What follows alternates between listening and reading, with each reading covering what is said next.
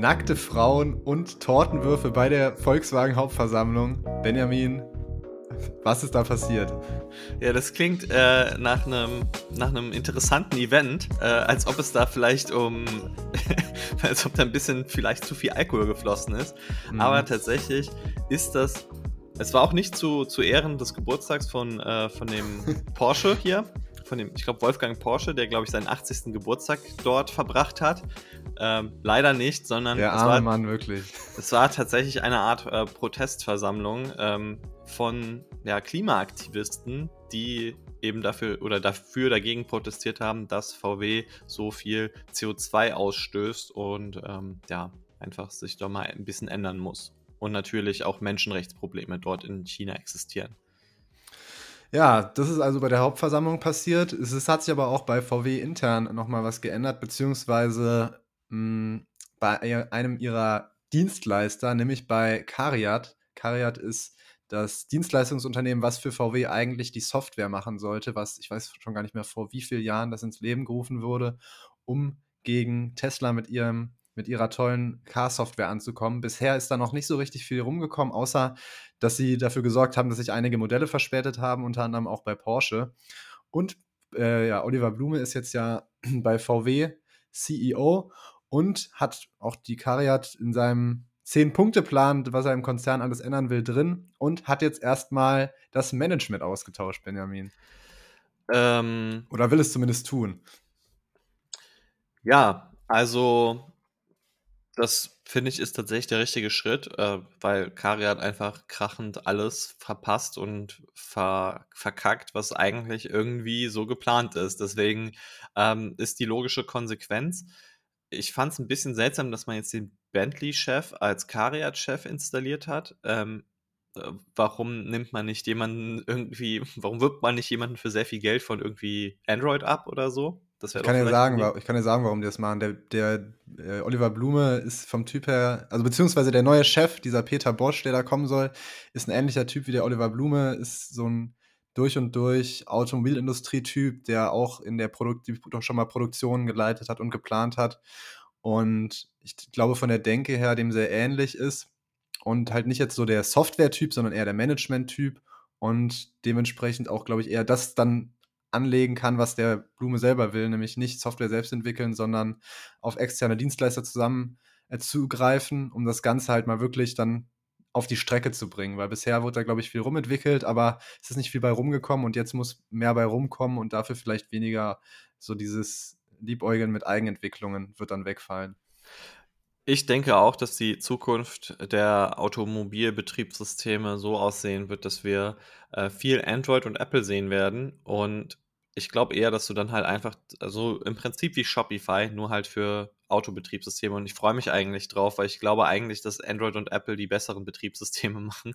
Ganz ähm, ehrlich, ganz ehrlich, ich weiß auch gar nicht mehr, warum Automobilhersteller selbst noch ihre Karten, äh, ihre Navigationssysteme entwickeln. Wenn ich mich in ein Auto setze, äh, hoffe ich immer nur, dass Apple CarPlay geht und ähm, wenn ich mir ein Auto kaufe, dann gucke ich auch eigentlich immer nur, dass Apple CarPlay da funktioniert oder mich irgendwie die Software dafür habe, weil ich benutze das andere einfach nicht mehr. Ich weiß nicht, wie dir das da geht, aber ich würde niemals mehr so ein Auto-Navi benutzen. Also, äh, ich, ich, benutze eines Autonavis, bin tatsächlich sehr froh über mein Autonavi. Ähm, okay, das ist interessant dann. Äh, ja, ich, also ich weiß nicht, es gibt ja sehr viele Leute, die sich immer aufregen über Autonavis. Äh, ich habe einen BMW, also einen Fünfer, und äh, das Navi, ich finde es tatsächlich so als Autofahrer extrem gut gedacht. Also es ist viel besser als das Android-Navi, ähm, äh, wer ist äh, Google Maps, das ich benutze. Ähm, ich finde, es zeigt mir viel genauer an, jetzt musst du abbiegen, das ist die Spur und so sieht die Straße auch aus. Was ich finde bei Android oder bei Google Maps halt einfach gar nicht so richtig gut umgesetzt ist. Äh, ich finde, das Einzige, was natürlich blöd ist, ist immer halt die Aktualität der Strecken und sowas, was halt bei meinem Navi, das nicht mehr geupdatet wird, äh, natürlich irgendwann halt dann immer weiter nach hinten gerät, weil sich auch Straßen in einem kleineren Ausmaß über die Zeit verändern. Aber grundsätzlich, ähm, so wie das halt von dem GPS und so im Auto eingebaut ist, viel besser als mein Smartphone. Also ähm, ich kann mich gar nicht beschweren. Ich äh, verfahre mich mit, äh, mit dem Google Maps viel öfter. Okay, das finde ich komisch, weil bei mir klappt das eigentlich gut. Aber was ich eigentlich eher schlimmer finde, ist, dass das mit den Staus und so also, du kriegst nie die aktuellste Route und dann ja, das ist eher so mein Problem. Ich will immer am schnellsten ankommen und das kriegt, finde ich kriegt Apple und Google Maps besser hin als irgend 'n Autonavi. Das ist das ist das Verrückteste. Mein Auto kennt sogar noch die Staus oder weiß, wenn ein Stau kommt und warnt mich sogar und es ist oft früher, als das Google Maps macht. Aber ich finde, dadurch, dass es so früh passiert in der Regel, ignoriere ich diese Hinweise und gucke dann noch mal bei Google Maps nach, weil grad was aktuelle Daten angeht, vertraue ich Google Maps mehr. Aber an sich, äh, weiß der ganz oft, wenn es halt irgendwo so 'n Stau gibt. Nur ich finde dann ich finde, man muss halt sehr vorsichtig sein. Ich finde es immer 'n bisschen ist halt 'n sehr schlechter Trade-off, 'nen Umweg zu fahren, äh, um um 'nen Stau rumzufahren. Und da muss es wirklich 'n richtig krassen Benefit geben, dass das sich lohnt. Und da finde ich da ist das BMW-Navi nicht so gut. Also, das das muss ich sagen, äh, ich finde, es wird mir zu leichtfertig immer 'ne Alternativroute vorgeschlagen. Ähm, und dann komme ich irgendwie dann doch ans Stauende und merke so, ja, äh, es wäre doch besser einfach gewesen, durch den Stau zu fahren, weil das dann schneller gegangen wäre als irgendwie durch 50 Landstraßen und, äh und ich meine, dann hast du halt auch immer 'n LKW vor dir, der natürlich, äh, grad irgendwie den größten Holztransport der Erde, äh, Guinness World Record macht und so und dann mit 30 km/h rumduckelt und, ähm, natürlich auf der Gegenspur kommen auch die ganze Zeit äh, kommt 'ne ganze Kolonne von LKW. Ähm, aber ja, also, das ist, äh, my life mit Navigationssystem.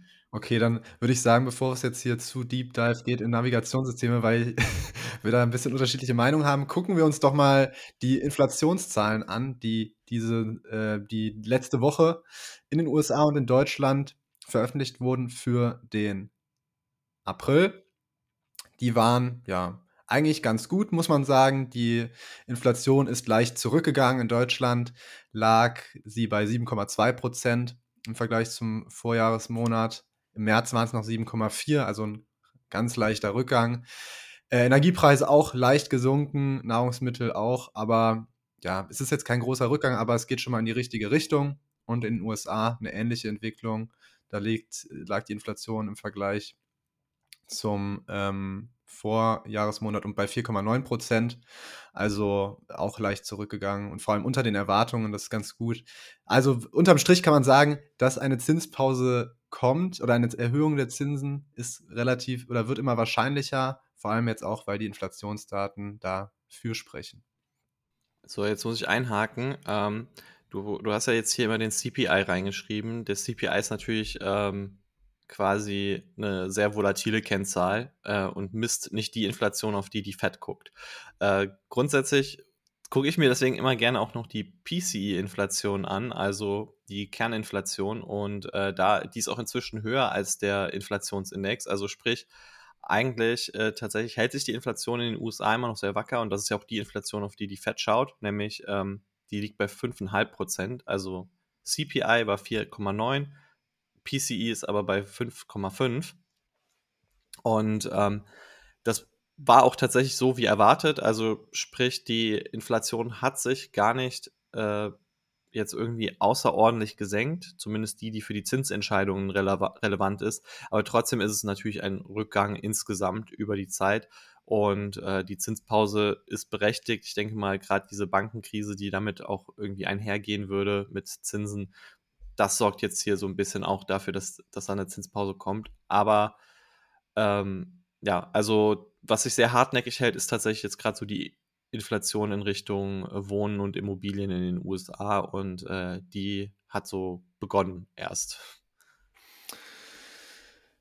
Dann würde ich sagen, machen wir doch weiter mit dem gehen wir noch mal zurück nach Deutschland, weg von der Inflation und zwar zu einem deutschen Unternehmen, das sich jetzt endlich dafür entschieden hat, was sie mit Sneakern im Wert von, ja, ich glaube, mittlerweile 1,3 Milliarden € machen, nämlich Adidas. Die haben ja letztes Jahr die Kooperation mit, äh, Kanye West beendet und die wussten lange nicht, was sie mit ihren Schuhen machen sollen. Benjamin, was machen sie denn jetzt mit ihren Schuhen? Ähm, ja, äh, was was macht die, äh die die Adidas? Also, sie haben ja erst mal neue Schuhe nachproduziert und dann haben sie jetzt, äh, bekannt gegeben auf der Hauptversammlung, dass sie die Schuhe verkaufen werden, aber wohl den Erlös dann irgendwie spenden werden an die Leute, die ja, geschädigt wurden quasi durch Kanye Wests Aussagen. Ähm, also die Leute, die verletzt wurden, wahrscheinlich in Richtung irgendwie schwarze Leute, jüdische Gesellschaften, sowas, so irgendwelche Vereine in der Richtung. Das Interessante ist nur, äh, Kanye West profitiert davon, wenn Schuhe verkauft werden. Genau, er hat nämlich vertraglich 15% des Umsatzes als Provision zugesichert, weil er die Dinger ja designt hat und weil er so ein kreativer Kopf ist, der da das überhaupt möglich macht. Das heißt, er kriegt jetzt nochmal irgendwie 180 Millionen Euro. Das ist zumindest der Anteil von diesen 1,2 Milliarden. Wird ja noch ein bisschen mehr, sie produzieren ja noch. Also ganz gutes Geschäft gemacht. Vielleicht zum Hintergrund, Adidas hatte da irgendwie Schwierigkeiten. Was sollten sie mit den Dingern machen? Weil die waren produziert. Sie haben ihren Vertrag aber aufgekündigt. Verkaufen und Profite einsacken hätte einen bitteren Beigeschmack, weil man da eben dann letztlich doch jemanden unterstützt, den man nicht unterstützen will. Ver äh, verbrennen bzw. vernichten ist aus Umweltgründen schwierig. Gut, die Lösung ist jetzt, finde ich, so eigentlich in Ordnung aber bleibt immer trotzdem noch der bittere Beigeschmack. Kanye West kriegt trotzdem 15% Provision, aber ich denke mal, man, es ist vielleicht einfach auch die trotzdem die, die Lösung mit dem geringsten Übel, die man da am Ende hat. Ja, also ich, äh, ich finde es trotzdem sehr schwierig, dass man halt sagt, okay, wir spenden halt irgendwie die Gewinne, die wir machen. Ich meine, die Dinge hatten 30% Marge, also das heißt, die spenden 500 Millionen an irgendwie Schwarze, an an jüdische Hilfsorganisationen und so weiter. Und gleichzeitig spenden, spenden sie 200 Millionen an Kanye West, der, der die verletzt hat. Also äh, das ist so ein schlechter Täter-Opfer-Ausgleich, aber äh, naja. Ich glaube, also, vor Gericht verlierst du aber, wenn du das nicht machst, weil der natürlich Anrecht darauf hat. Also, ja, ja, das ist halt die, die Schwierigkeit dahinter. Ähm, was, was tun. Also wirklich, was ich interessant fand, auf der Hauptversammlung haben dann auch äh, die, die, äh, Moment, DSW, also ähm, die Deutsche Schutzvereinigung, äh, Moment. Deutscher Anleger. ja, für Wertpapierbesitz, dafür steht das. Ähm, also die DSW und SDK, das sind ja so große äh, Schutzvereinigungen ähm, halt eben für Anleger in Deutschland. Und die DSW, die hat äh, sehr kritisiert, also gerade das Management und hat quasi äh, das Management auch nicht entlastet, was ich aber ein bisschen interessant finde, weil ich meine, der Björn Gulden ist ja eigentlich erst seit fünf Monaten im Amt und was soll er denn tun? Er hat das ja noch nicht mal verbockt. also das, dem Management wurde quasi vorgeworfen, so hey, ihr habt das ja verbockt, ihr habt nicht zu kritisch auf den äh, Kanye West geschaut und so. Aber im Endeffekt kannst du dem CEO das ja eigentlich nicht vorwerfen, weil er ist ja, das war ja außerhalb seiner Zeit. Ich denke mal, die meisten hätten tatsächlich so entschieden, wie Adidas es immer entschieden hat, äh, weil ich meine, 30% Marge schmecken einfach, aber ähm, ja, also trotzdem. Ähm, ich glaube, es ist aber gut, es ist gut. Der hat, ähm, also der ist ja auch gekommen, um die Marke zu retten. Und du rettest eine Marke nicht, indem du jetzt so weitermachst wie vorher, nämlich einfach die Profite einsackst, sondern indem du versuchst, mit guten Aktionen deine Marke auch wieder ein besseres Licht zu rücken. Deswegen, ähm, ich finde es nur gut, ich finde, sie machen das gut und ich würde das, ich hätte mich genauso entschieden. Also, ja, ja also ich, ich finde es auch gut. Ich würde halt den Aufsichtsrat rauswerfen, dass sie äh, den den Vorgänger, ähm, den Kaspar Rohrstedt, so lange gedeckt haben, ihm noch eine Gehaltsver eine Vertragsverlängerung gegeben haben und das im Endeffekt die Adidas-Aktionäre ziemlich viel Geld kostet. Benjamin, der einer der größten deutschen Energielieferanten äh, oder Versorger soll vielleicht ins Ausland gehen, Mensch. Was? Und zwar von, also genau, äh, Hintergrund, Iberdrola, zweitgrößter Versorger in Spanien, da gibt es Gerüchte, dass die RWE übernehmen wollen. Und, aber es sind nur Gerüchte, es ist eigentlich nichts Handfestes, es ist nur spannend. Ich glaube, es wird auch in dem Kontext, ist dem, in dem Kontext spannend, dass irgendwie gerade so die Angst darum geht, dass viele deutsche Unternehmen aus dem Ausland weggekauft werden. Ja, äh, um was geht es? Es geht um unsere RWE, unseren Energieversorger. Ich weiß gar nicht mehr, der ob das der größte in Deutschland ist. Zumindest nee, nee, ich glaube viertgrößter mittlerweile nur. Ja, aber zumindest mal an der Börse ist es der größte und äh, die Iberdrola, die ist sehr aktiv in erneuerbaren Energien äh, und die haben sich gedacht, hey, wir kaufen doch die RWE auf, die auch sehr aktiv in erneuerbaren Energien sind. Ich glaube, man bekommt das immer so ein bisschen sehr mit in den Medien, dass RWE so Kohle und ja, die haben Kohlekraftwerke und sowas, aber eigentlich RWE investiert sehr heftig in erneuerbare Energien. hat eine ziemlich stabile Roadmap, äh, sagt auch, dass sie dadurch äh, ein sehr schnelles und hohes Gewinnwachstum bekommen werden. Also wir reden hier schon von fast zweistelligem Bereich, so irgendwie so, ich glaube, 8% haben sie irgendwie für die Zukunft prognostiziert. Und ich finde es interessant aus Sicht von Iberdrola, ähm, aber ich muss auch sagen, äh, jetzt, ich finde es eigentlich für die Börsenlandschaft nicht so gut. Ich denke, es ist eigentlich besser, wenn man halt so ein bisschen die Auswahl hat. Äh, Gerade auch, weil spanische Aktien, was so Quellensteuer angeht und so nicht ganz so freundlich sind für deutsche Aktionäre, äh, fände ich das auch so besser. Außerdem, ich meine, RWE ist halt 30 Milliarden Euro groß. Das heißt, man muss auch äh, ordentlich an Fremdkapital mitbringen aus Sicht von Iberdrola. Äh, ob das jetzt auch so im Sinne der Aktionäre ist, weiß nicht. Ähm, deswegen fände ich es besser, wenn es eigentlich in Deutschland bleibt. Und ähm, was auch interessant ist, ich habe dann direkt mal nachgeguckt, weil RWE ist ja eigentlich mal schon in einem ordentlichen Staatsbesitz gewesen und so. Und früher gab es auch mal Stammaktien, also das Ding war auch mal geschützt, dass man die nicht so einfach übernehmen konnte. Äh, das haben sie aufgegeben vor ein paar Jahren. Und so circa 15% der Aktien liegen immer noch in deutschen Kommunen. Also deutsche Kommunen können hier schon ordentlich mitentscheiden und man kann RWE nicht einfach so aufkaufen. Also zumindest mal muss man da auch einen ordentlichen Ausgleich nochmal bringen. Äh, ich denke, dass ich denke, dass sich das eigentlich nicht lohnt für Iberdrola, dass es zu teuer wird. Die Alphabet-Aktie ist gestiegen, Benjamin. Und zwar um 4 oder 5 Prozent, meine ich. Und zwar nicht, weil sie so tolle Zahlen geliefert haben, sondern weil sie etwas zu dem Lieblingsthema in der Tech-Branche aktuell erzählt haben auf ihrer ähm, Entwicklungskonferenz, die letzte Woche stattfand, nämlich zu AI. Ja. Ähm, Und zum Pixelphone. ja, äh, die Pixelphones, die müssen wir gleich nochmal bereden. Das ist ja das wichtigste Smartphone auf der Welt. Ja, fast so gut wie Apple. mit so circa einem Prozent Marktanteil. Ähm, ja, also äh, Alphabet hat ja natürlich immer äh, verschiedene Large Language Models, an denen sie arbeiten, genauso wie OpenAI und so weiter. Äh, das neueste heißt Palm 2. Äh, das letzte hieß ja Lambda. So, äh, so verändern sich eben die Namen. Da ist immer irgendwo ein L und ein M drin aktuell bei Google.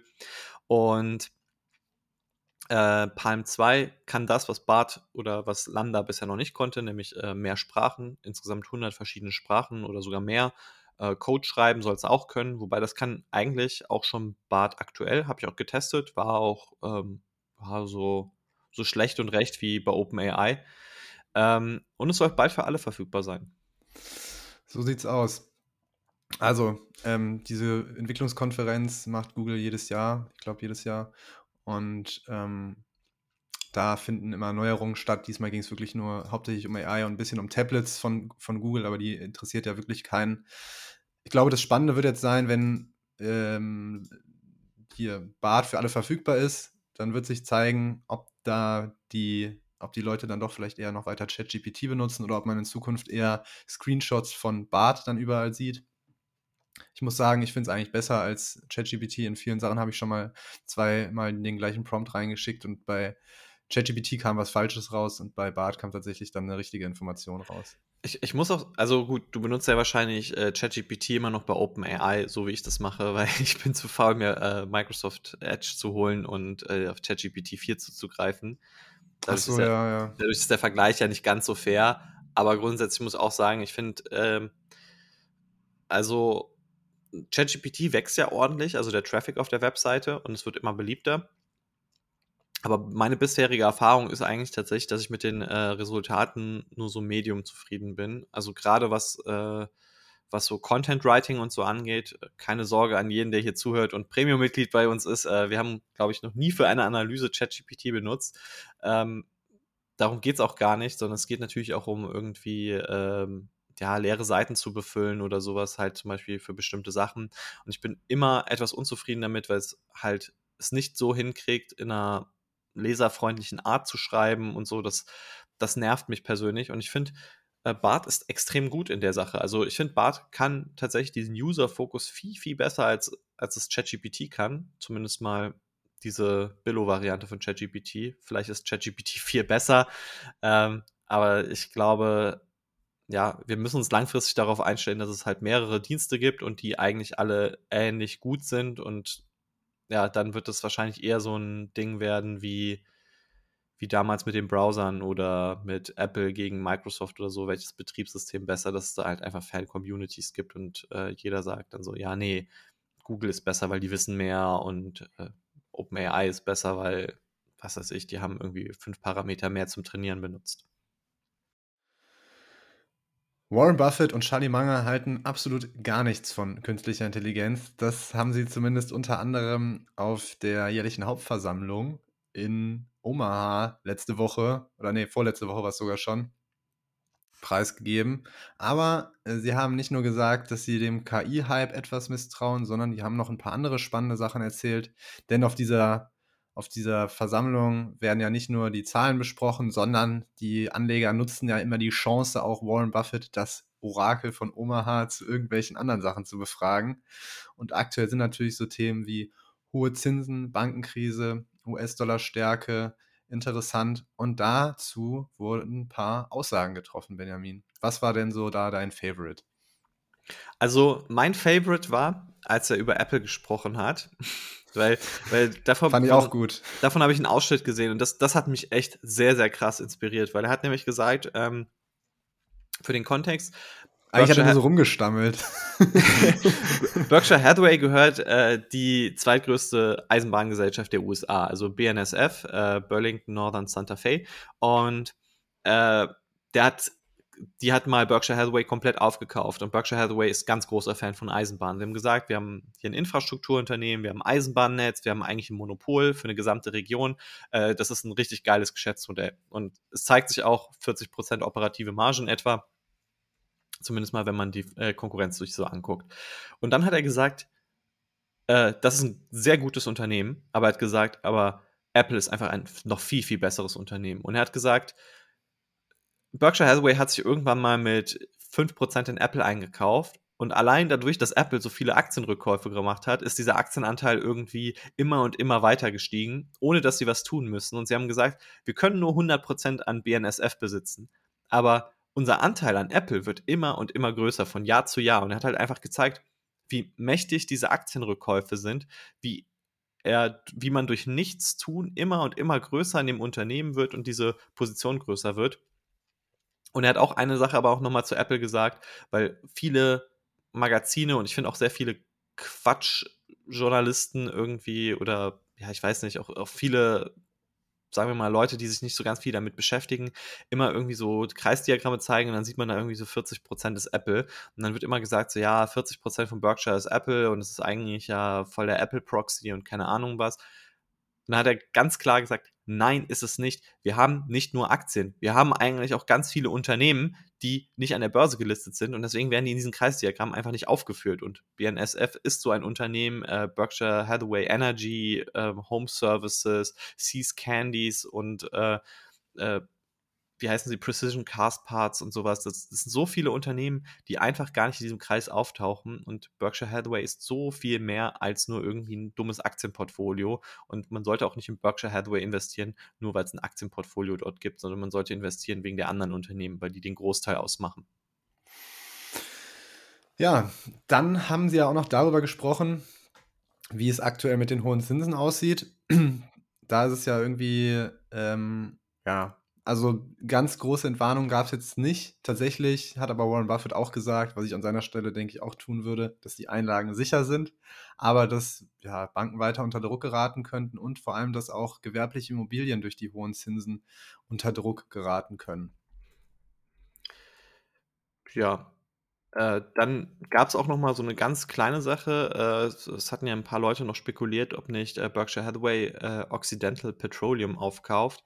Ähm, da, das wurde dementiert, also da hat man gesagt, nee, das ist nicht geplant. Äh, also Berkshire hat jetzt ungefähr so einen Anteil von 24 Prozent, äh, wird den einfach behalten und ähm, aktuell sind da teilweise sogenannte Preferred Shares und das wird dann wohl in äh, auch teilweise in Aktien überführt. Ähm, ja, das äh, dazu.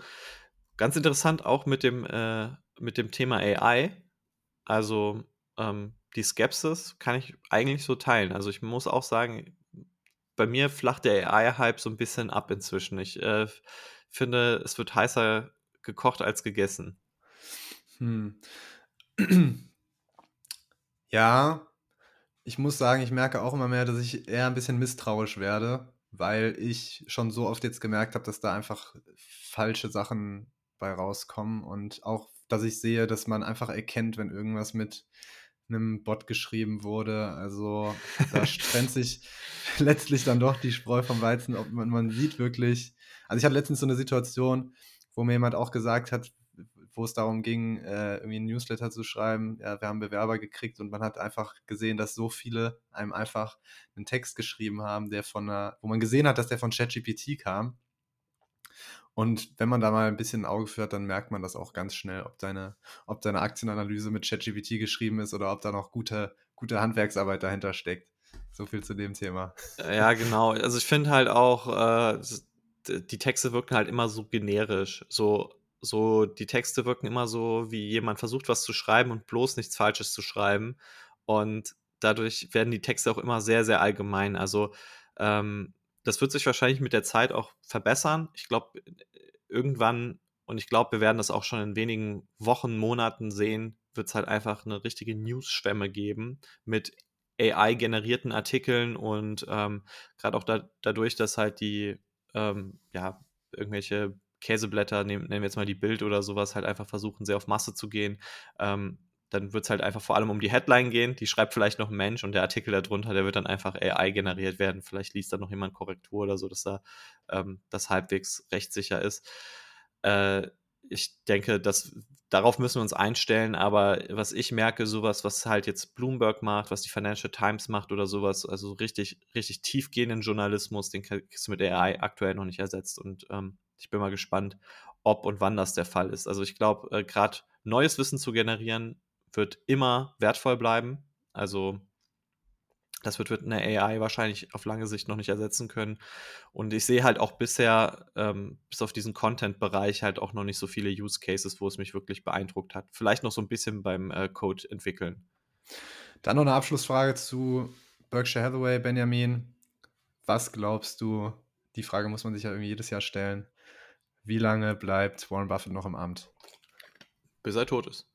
Bis er tot ist. Also du meinst, er geht, er wird es nicht irgendwann abgeben, sondern er wird erst nicht mehr CEO, wenn er an dem Tag, an dem er stirbt. Ja, der, der wird da, der wird aus dem Büro mit dem Sarg rausgetragen. Boah, da weiß ich, das weiß ich ehrlich gesagt. Also aus, außer, also außer eine Möglichkeit halt, ich meine, gut, er wird wahrscheinlich nicht auf dem Schreibtisch zusammensacken und dann halt so, aber aber ich glaube, der wird sich so lange dagegen wehren, bis es gesundheitlich nicht mehr geht. Also wenn er jetzt irgendwie anfängt, ähm, bestimmte Krankheiten zu kriegen, dann halt vielleicht auch sehr viel ins Krankenhaus muss oder so äh, oder bettlägerig wird, dann kann ich mir vorstellen, dass es dann so sein wird. Aber ansonsten, ich, der wird keinen Ruhestand machen. Ich glaube, der wird so lange arbeiten, bis er merkt, dass er, dass er dazu nicht mehr in der Lage ist. Weil sein Nachfolger war jetzt schon auch relativ präsent, fand ich, auf der Hauptversammlung hat auch mit den Aktionären ein bisschen gequatscht und wurde auch nochmal gesagt, dass er sein Nachfolger wird. Ähm, das wird also, ist also schon gemachte Sache. So, gemachte Sache sind auch die Quartalszahlen und zwar die, die jetzt letzte Woche nochmal von spannenden Unternehmen präsentiert wurden, nämlich von PayPal, Airbnb, Bechtle und Disney. Die sind nämlich alle äh, ja, stark gefallen, nachdem sie die Zahlen äh, veröffentlicht haben. Bis zu 16 Prozent. Und zwar war das PayPal und damit fangen wir jetzt auch an. PayPal hat am Montag Quartalszahlen berichtet und ist seitdem um 16 Prozent gefallen. Eigentlich waren die Ergebnisse gar nicht so schlecht. Also die Ergebnisse waren eigentlich auch über den Erwartungen, was Umsatzwachstum angeht. Also zum Vorjahresquartal 8,6 Prozent der Umsatz gewachsen. Ähm, und ja, die Sache ist aber bei PayPal, dass die Erwartungen für die Marge für das Jahr 2023 gesenkt wurden. Und das ist tatsächlich nicht so gut. Deswegen ist die Aktie mittlerweile auch so abgeschwächt. Ich glaube, auch noch ein zweiter Grund könnte sein, dass auch das Userwachstum immer noch nicht so richtig vorankommt. Das haben sie nämlich nur irgendwo ganz klein geschrieben. Die Anzahl der aktiven Accounts ist gerade mal um 1% gewachsen.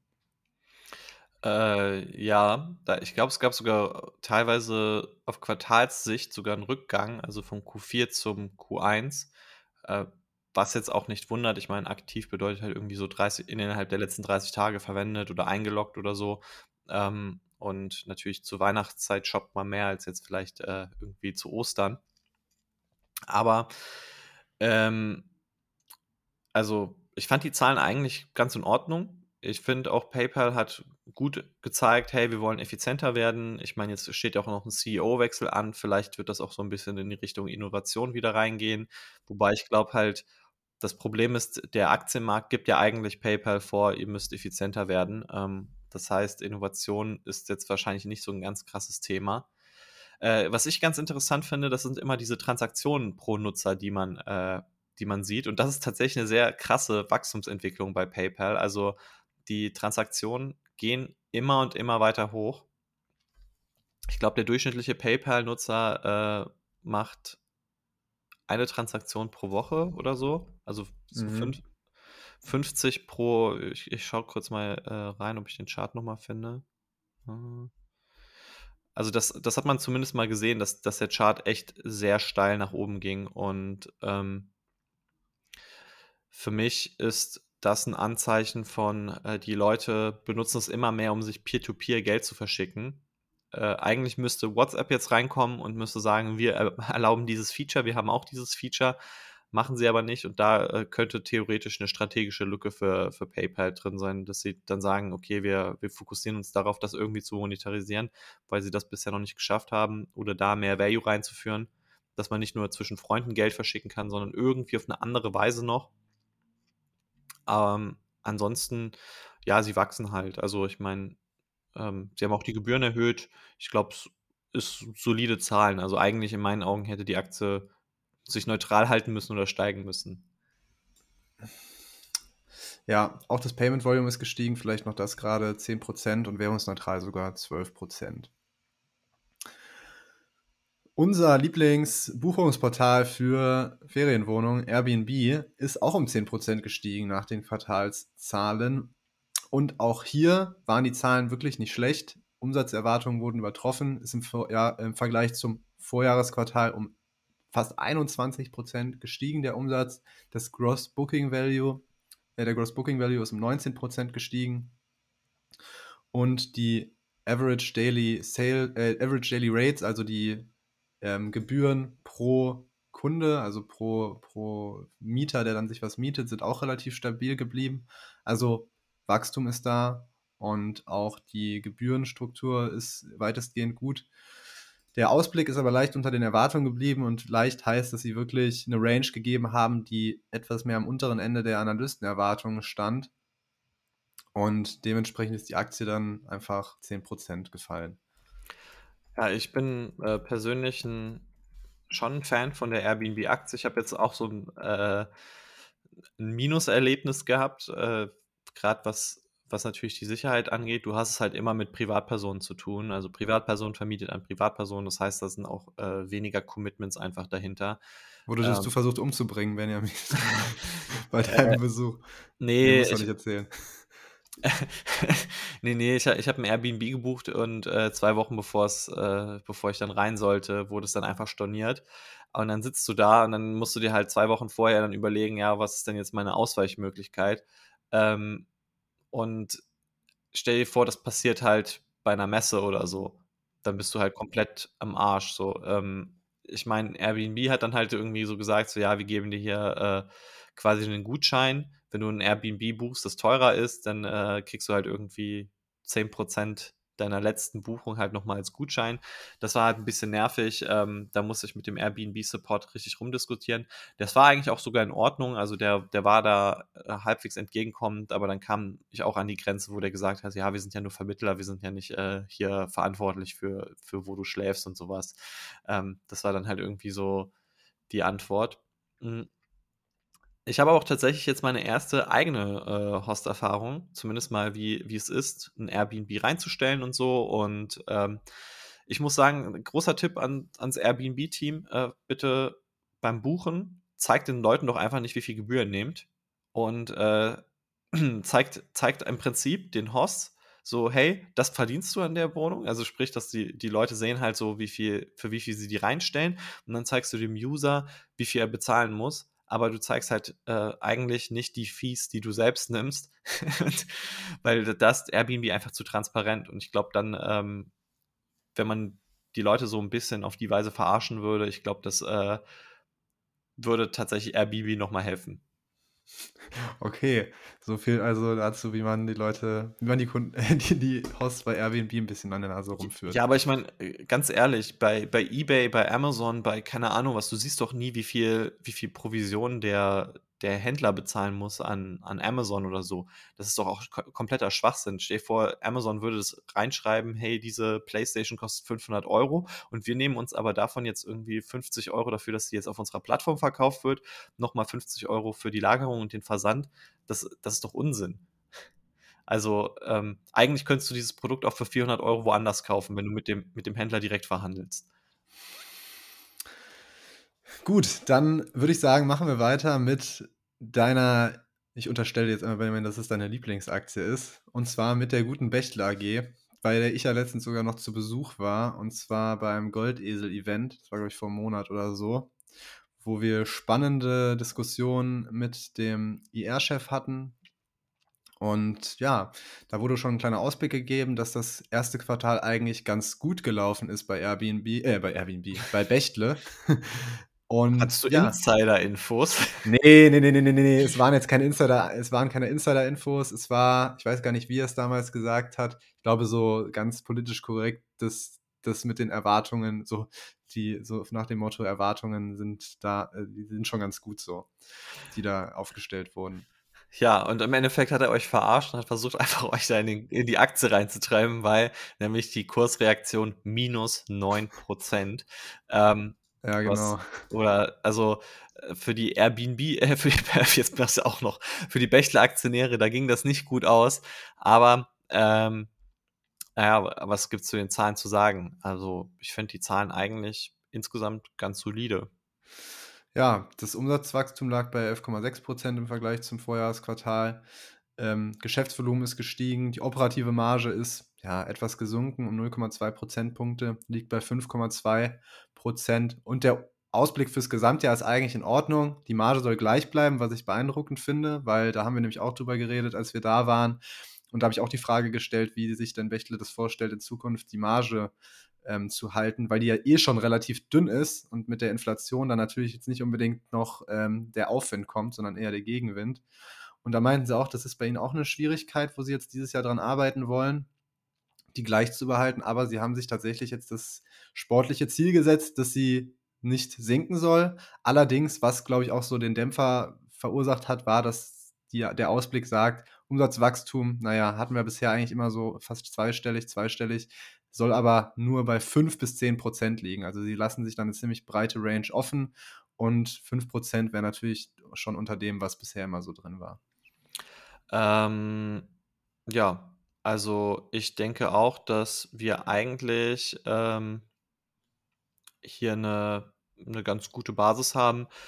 Ich kann da auch nur unsere Analyse empfehlen. Also äh, wir haben uns die Bächle mal angesehen. Wir haben natürlich dann auch geguckt, was ist ein fairer Kurs für die Bächle. Und äh, ich kann, ich verrate ja einfach mal alles. Äh, der der Bächle-Aktienkurs ist auf jeden Fall aktuell echt interessant. Wir reden hier von einem auf die letzten zwölf Monate gerechnet, KGV von circa 19. Wir reden jetzt auf die äh, für das Jahr 2023 betrachtet, KGV von ungefähr 18 und ungefähr, ja, was haben wir, 7, 8 Prozent Wachstum pro Jahr. Äh, ich denke, dass auch je nachdem, wie die Inflationsphase eben endet, auch das wird irgendwann mal enden. Ihre Marge werden sie wieder spätestens dann hinkriegen. Langfristig möchte Bechtle auch die Marge noch weiter steigern. Also ich glaube, äh, da ist alles ein ganz gutes Potenzial vorhanden und ähm, ich bin sehr optimistisch für Bechtle und ich bin auch sehr optimistisch für deren Dividendenpolitik, weil die gefällt mir eigentlich am allerbesten. Ähm, noch zwölf Jahre und Bechtle wird zum Dividendenaristokrat. Äh, das, äh, darauf freue ich mich. Und ich hoffe, dass sie das auch beherzt dann irgendwie angehen, dass wir dann wieder ein paar Dividendenaristokraten in Deutschland haben. Die Chancen stehen, denke ich, ganz gut. Bei Disney, das sind jetzt unsere letzten Zahlen, da auch da große Verluste. Also wir bewegen uns hier eigentlich bei allen, bei allen Aktien im zweistelligen Verlust nach den Zahlen. Die Aktie ist um 9% gefallen, seitdem sie die Zahlen verkündet haben. Die waren aber eigentlich in Ordnung. Gewinn und Umsatz haben die Erwartungen auch eigentlich übertroffen. Umsatz im Quartal ist um 7,7% gestiegen. Ähm, aber ja, Aktie trotzdem gefallen. Wieso? Ich denke, es liegt vor allem daran, wie das ganze Streaming-Geschäft sich aktuell entwickelt. Denn der, die Anzahl der Disney Plus-Nutzer ist um 2% gegenüber dem Vorquartal, also Q4, äh, zurückgegangen. Ähm, was natürlich schlecht ist. Sie haben jetzt die Preise aber auch erhöht und dementsprechend aber auch größeren Umsatz gemacht. Trotzdem sieht man das nicht besonders gerne, wenn natürlich für so ein Streaming-Angebot, was gerade anfängt, Konkurrenz zu werden, die Nutzer sinken. Ähm, ja, also ich muss auch sagen, ähm, das Problem ist ja grundsätzlich, dass Disney halt einfach äh, einen sehr günstigen Kampfpreis hat, muss man sagen. Ich, ich glaube, Disney hat echt einen Kampfpreis und das verhagelt denen insgesamt die Marge. Aus Investorsicht ist es natürlich nicht mehr so interessant, wenn man jetzt einfach nur auf Marge guckt und auf Dividende und sowas wie vielleicht vor, vor ein paar Jahren. Ich glaube, das Interessante ist eben, Streaming ist irgendwo die Zukunft von, von wie wir Medien konsumieren. Also ich glaube, Live-Formate werden immer und immer weiter abnehmen. Es wird sehr wenige Live-Formate in Zukunft geben. Und äh, gerade auch eine Fernsehsendung live anzusehen, ist einfach kompletter Schwachsinn. Also äh, die neueste Folge Game of Thrones oder die, die neueste Folge Breaking Bad oder so, äh, die im Live-Fernsehen zu sehen, warum sollte man das tun und warum sollte man sich damit Werbung zuknüllen lassen? Äh, es ist viel interessanter, das alles in so einem Streaming-Geschäftsmodell zu verpacken. Und ich glaube, nur bisher die Werbedeals und so sind halt einfach so attraktiv, dass man da mehr Marge gemacht hat als bisher jetzt mit so Streaming-Geschäftsmodellen. Und das wird sich auf eine sehr langfristige Sicht, also von zehn Jahren vielleicht verändern, dass wir dann auch mal, dass man, dass die Nutzer dann auch bereit sind, für ein Netflix-Abo 25 Euro zu bezahlen oder so. Ich glaube, da äh, werden wir langfristig auch hinrutschen. Und dass auch Disney Plus dann äh, mehr kosten wird. Ähm, was aber ganz interessant ist und das äh, ist eine Zahl, die ich mal vorlesen wollte, ähm, nämlich die US-Disney Plus-Nutzer. Da ist der Umsatz äh, durchschnittlich ja ziemlich angestiegen, natürlich durch den Preisanstieg. Es ist aber auch so, dass ähm, viele Disney Plus-Abos verschenkt wurden. äh, wenn du bei Verizon zum Beispiel Kunde warst oder zum Beispiel in Deutschland, wenn du Telekom-Kunde bist, dann hast du einfach Disney Plus für ein Jahr geschenkt bekommen. Äh, wir, wir kennen die Strategie natürlich. Äh, die Idee ist halt einfach, dass die Leute das austesten, dass sie es mal haben und ähm, ja, man muss halt auch irgendwie sagen, es ist natürlich kalkuliert, dass auch viele Leute das wieder kündigen werden, äh, weil sie dann den Mehrwert da nicht mehr drin sehen. Aber äh, dass man so versucht, halt eben ein Netz auszuwerfen und ein paar Leute zu begeistern und Kunden zu gewinnen. Und ich glaube, äh, das Negative davon ist, der Umsatz pro Nutzer sinkt. Das das zweite Negative ist, irgendwann kündigen dir die Leute weg und dadurch wachsen deine Nutzer nicht mehr. Und am Anfang aber sah es halt natürlich nach super tollem Nutzerwachstum aus. Äh, das hat vielleicht die Börse auch ein bisschen zu blauäugig gesehen, dass halt die Nutzer bei Disney Plus auf das Niveau von Netflix gewachsen sind, aber es waren halt im Endeffekt Leute, die das Geschenk bekommen haben. Was dann außerdem bei Disney natürlich immer noch spannend ist, sind die Umsätze in dem Bereich ihrer Parks und Experience Products. Die sind nämlich um 17% gestiegen. Also hier ist die Corona-Erholung noch im vollen Gange. Vielleicht hier auch mal so zur Orientierung. Dieser Anteil ist bei Disney, weil bei Disney gucken ja momentan alle aufs Streaming-Geschäft, relativ groß. Also ein Drittel des Gesamtumsatzes kommt ja aus diesen Parks und Experience Products und der Bereich macht ja auch doppelt so viel operativen Gewinn wie die Streaming-Produkte. Also ich glaube, in dieser ganzen Diskussion darf man nicht vergessen, wer hier eigentlich der Gewinntreiber ist bei Disney. Ja, gerade äh, das Streaming, also ich meine, die haben ja ein Mediengeschäft und innerhalb des Mediengeschäfts zieht halt Streaming runter und, und Kinofilme und keine Ahnung, Fernsehen zieht halt hoch, aber äh, in dem ganzen Parkgeschäft natürlich, da ist alles hoch profitabel und die Parks sind auch irrsinnig profitabel und das ist ja auch bisher das Geschäftsmodell einfach immer gewesen, äh, erfolgreiche äh, Medienparks aufzubauen. So, und damit sind wir damit auch dann durch. Ja, was ich glaube, da, damit haben wir alles gesagt, was für die Woche wichtig ist. Vielleicht noch äh, als kurzen Abschluss, Benjamin, warum, warum ist Rheinmetall jetzt eigentlich dabei, Wärmepumpen zu machen? Vielleicht haben sie den Strategic Gap gesehen, jetzt da, da Fissmann das nicht mehr macht. Ich glaube aber, Rheinmetall macht auch nicht alles von der Wärmepumpe. Also das wird jetzt nicht so sein, dass du hier äh, in den Rheinmetall ähm, Online-Shop reingehen kannst und dir dann halt äh, neben deinem Panzer irgendwie eine Wärmepumpe bestellen kannst. so, so, im Sinne von gute Online-Shop-Experience, so diese Wärmepumpe kriegen sie noch geschenkt dazu. Einfach hier klicken. Bonus. sie bestellen genau. für, für mindestens 5 Millionen Euro Panzer. Hier können sie, sie kriegen noch eine gratis Wärmepumpe aufs Haus. Ähm, nee, so wie ich das verstanden habe, äh, werden sie jetzt äh, nur Teile davon herstellen, also Kompressoren wohl. Aber ja, ähm, genau, Moment, irgendwie ein Deal mit Fissmann ist das auch. Also ich habe mir das auch gar nicht genau angesehen. Ich will, ist aber auch eigentlich eher uninteressant. Gut, dann würde ich sagen, machen wir für die Woche doch zu. Lieber Zuhörer, äh, wenn, du, wenn dir der Post Podcast gefallen ist, dann gib uns doch jetzt bitte mal eine gute Bewertung und ansonsten hören und wir folgen, uns nächste folgen. Woche wieder damit du ja. nichts verpasst. Also wir haben schon, schon richtig viele Follower. Äh, tatsächlich ist es eines unserer erfolgreichsten sozialen Medien. Äh, tausende Follower. Tausende Follower, genau. Äh, wir haben, nee, wir sind äh, sehr zufrieden mit dem Podcast. Wir merken auch, dass wir immer wieder gute Resonanzen bekommen. Deswegen, lieber Zuhörer, werde ein Teil dieser Community. Folgen drücken, du verpasst nichts mehr. Jeden Solange Monat es noch kostenlos geht. Genau. Und ähm, ja, dann äh, verabschieden wir uns und gucken mal, wie wir das nächste Woche gestemmt hier bekommen. Bis dann. Tschüss.